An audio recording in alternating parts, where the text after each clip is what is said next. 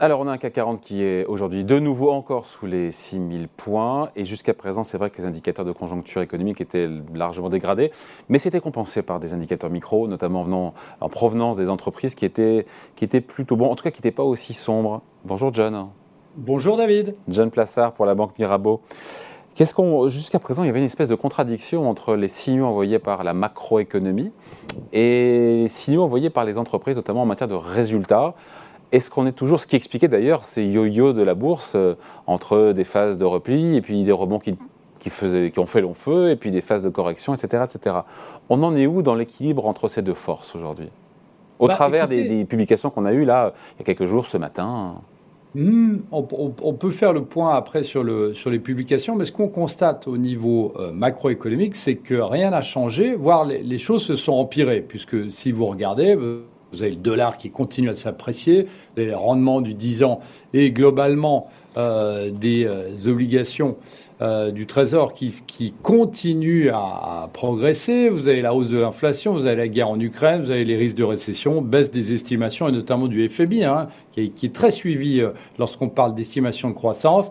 Et puis, évidemment les hausses des taux d'intérêt des banques, centrales, mais effectivement, donc ça, ça s'est dégradé, et effectivement, on a eu, un, en tout cas pour l'instant, un léger rebond de, de cinq séances consécutives de hausse, et on a vu, comme vous venez de le dire, que à cause euh, de résultats d'entreprise, euh, en tout cas considérés comme négatifs par les investisseurs, ou par un message négatif, eh bien, euh, on est reparti sous les 6000 points pour le CAC 40.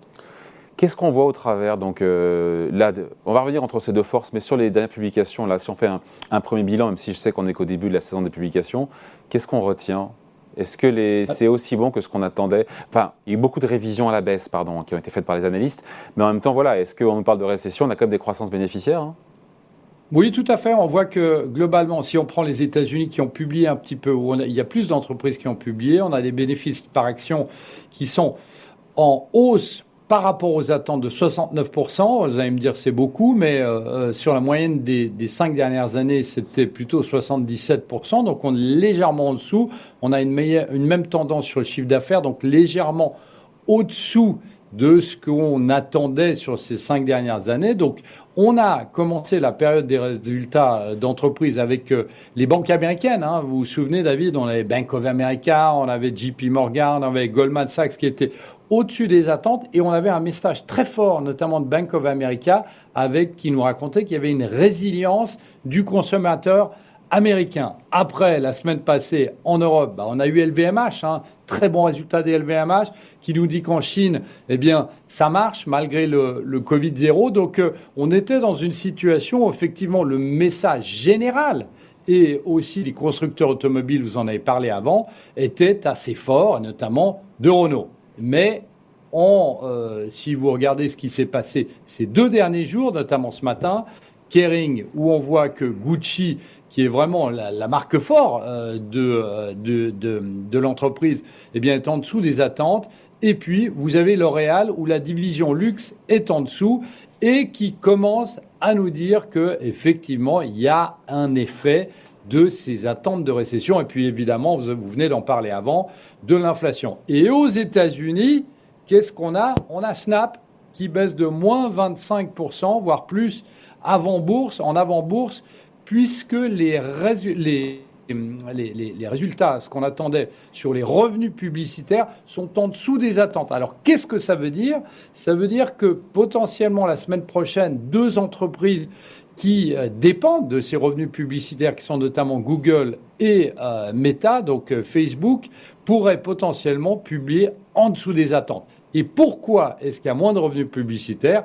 Parce qu'évidemment, il y a des craintes de récession. Et lorsqu'il y a des craintes de récession, eh bien, vous dépensez moins pour les publicités. Donc, on est dans cette légère euphorie dont je parlais avant, qui avait commencé la semaine passée. Eh bien, là, elle est en train de se dégonfler. Et donc, finalement, la microéconomie commence à, à rejoindre les signaux envoyés depuis maintenant longtemps par la macroéconomie? Oui, et, c'est assez dérangeant puisque on avait vu que euh, lors du rebond de l'été qu'on avait euh, qu'on avait eu euh, donc donc l'été 2022, eh bien c'était les résultats des entreprises qui avaient aussi aidé à ce rebond. Euh, donc là, on aurait pu espérer que dans un marché survendu, dans un marché où tout le monde est négatif, eh bien que le rebond, ce qu'on appelle le, le, le, le, rachat de position vendeuse, hein, le fameux short squeeze, soit alimenté par des résultats d'entreprise qui soient meilleurs que prévu. Donc là, on est en train d'aligner. Alors, il faudra voir évidemment les prochaines publications euh, d'entreprises et notamment la semaine prochaine. Eh bien, là, on est en train, la micro est de nouveau en train de s'aligner sur la macro, c'est-à-dire des nouvelles qui sont franchement pas bonnes. Donc ça veut dire que les résultats d'entreprise peut-être ne seront plus l'un des derniers moteurs, catalyseurs pour permettre au marché de rebondir ou de se stabiliser. Je m'avance un petit peu en disant ça, c'est une question. Hein. Non, vous avez tout à fait raison. Euh, euh, chacun cherchait une excuse. Chacun était dans une dans un, un, attentisme pour dire à quel moment est-ce que je peux revenir sur les marchés pour bénéficier d'un rebond technique puisque toute la macroéconomie, ce qu'on avait dit avant la guerre en Ukraine, le dollar, et toutes ces informations étaient extrêmement négatives. Et là, en fait, alors évidemment, il faut attendre, comme vous venez de le dire, il faut attendre, David, euh, les prochaines publications de, de, résultats, mais on est dans une situation où ce point d'entrée technique eh bien, ne va certainement ou ne va pas venir des entreprises, puisqu'on voit que le message n'est pas bon et on voit que potentiellement, ce que nous racontent certaines entreprises technologiques qui pèsent très fort, évidemment, le, sur le S&P 500 aux États-Unis, eh bien, n'est pas franchement bon. Et le message qui avait été relayé par LVMH sur le luxe, eh bien, n'est pas le même pour certaines, entreprises. Je parlais de L'Oréal, on peut parler de Gucci, de chez, Kering, pardon, aussi. Qu'est-ce qui reste alors comme argument pour euh, favoriser une stabilisation des marchés boursiers si maintenant on n'a même plus les, euh, résultats d'entreprises qui jusqu'à présent d'ailleurs ont tenu le choc loin euh, largement hein? Tout à fait, exactement. Alors, qu'est-ce qui nous reste? Alors, c'est Parce que s'il faut attendre, pardon, John, mais s'il faut attendre les banques centrales, pour l'instant, il n'y a pas d'inflexion du tout de la politique monétaire. L'inflation, est-ce qu'on est au pic? On ne sait pas. Qu'est-ce qui nous reste sous la dent? Bah, écoutez, il nous reste deux choses. Euh, euh, l'espoir, la première chose qui ne nous aidera pas beaucoup, mais ce qui nous, ce qui nous, ce qui nous reste, euh, c'est déjà un, le rebond technique, vous savez, le rebond dans les bear markets. Après, ce qui nous reste aussi, c'est de regarder, pour essayer de nous rassurer, en tout cas sur le moyen terme, c'est de voir que depuis 70 ans, à chaque fois le marché a baissé de 25%. Une année après, il était en hausse. Alors, ce qui ne veut pas dire que le bas, c'est 25%, mais quand on a dépassé les 25%, après une année, trois ans, cinq ans, eh bien, alors, euh, le marché était en hausse. Alors, vous pouvez me dire, on est dans des circonstances différentes, mais si je prends les 70 dernières années, c'est ce que le marché nous raconte.